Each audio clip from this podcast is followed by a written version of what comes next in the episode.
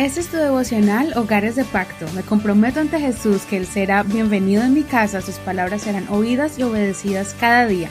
Mi hogar le pertenece a Él. Enero 8. Bonanza en las tempestades. Mateo 8, verso 14. Entró Jesús en la casa de Pedro y vio que la suegra de éste estaba postrada en cama con fiebre. Él le tocó la mano y la fiebre la dejó. Luego ella se levantó y comenzó a servirle. Al atardecer trajeron a él muchos endemoniados. Con su palabra echó fuera a los espíritus y sanó a todos los enfermos. De modo que se cumpliera lo dicho por, él, por medio del profeta Isaías, quien dijo, Él mismo tomó nuestras debilidades y cargó con nuestras enfermedades.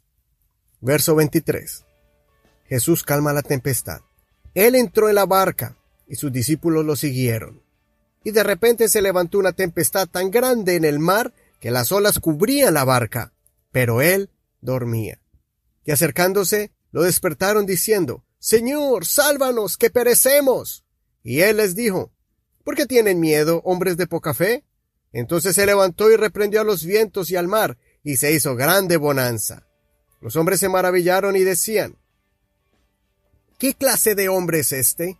Que hasta los vientos y el mar le obedecen? En el verso 14 podemos mirar cómo el Señor cumplió una de las profecías al sanar a los enfermos y liberar a las personas atormentadas, como lo profetizó cientos de años antes sobre el Mesías, que sería el sanador y el que llevaría nuestras enfermedades.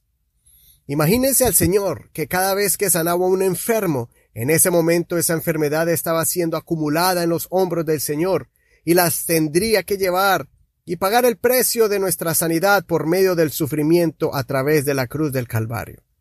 Recuerda que en el nombre de Jesús podemos recuperar nuestra salud, sea de una enfermedad del cuerpo o de la mente, o una dolencia del alma cuando tus sentimientos son heridos, lastimados. Si algún día un miembro de tu familia está enfermo, Invoca el nombre de Jesús con fe sobre esa persona y declara que Jesús llevará esa enfermedad y usted mirará cómo el Señor honrará su nombre escuchando tu oración y sanando al enfermo. El evento siguiente en el verso 23 fue algo grandioso. El Señor permite que sus discípulos experimenten lo que es pasar por una tormenta. El detalle más impresionante es que el Señor estaba durmiendo en el barco, que estaba en medio de tremenda tempestad.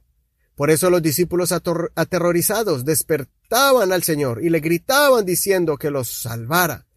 Me pregunto si el Señor lo hizo con ese propósito, para que ellos entendieran que a Él nada lo detiene o lo incomoda, porque Él tiene el control de nuestras vidas, de nuestra barca. Solamente está esperando a que lo llamemos cuando lo necesitemos. Posiblemente a ellos se les estaba llenando de agua, pero ahí es donde el Señor nos demuestra que no es con nuestra fuerza ni con nuestro poder, sino con su Santo Espíritu.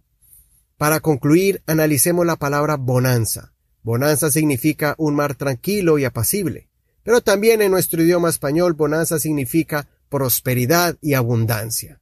Estoy seguro que después de las tormentas, el Señor traerá una gran bonanza a nuestras vidas, nuestras familias.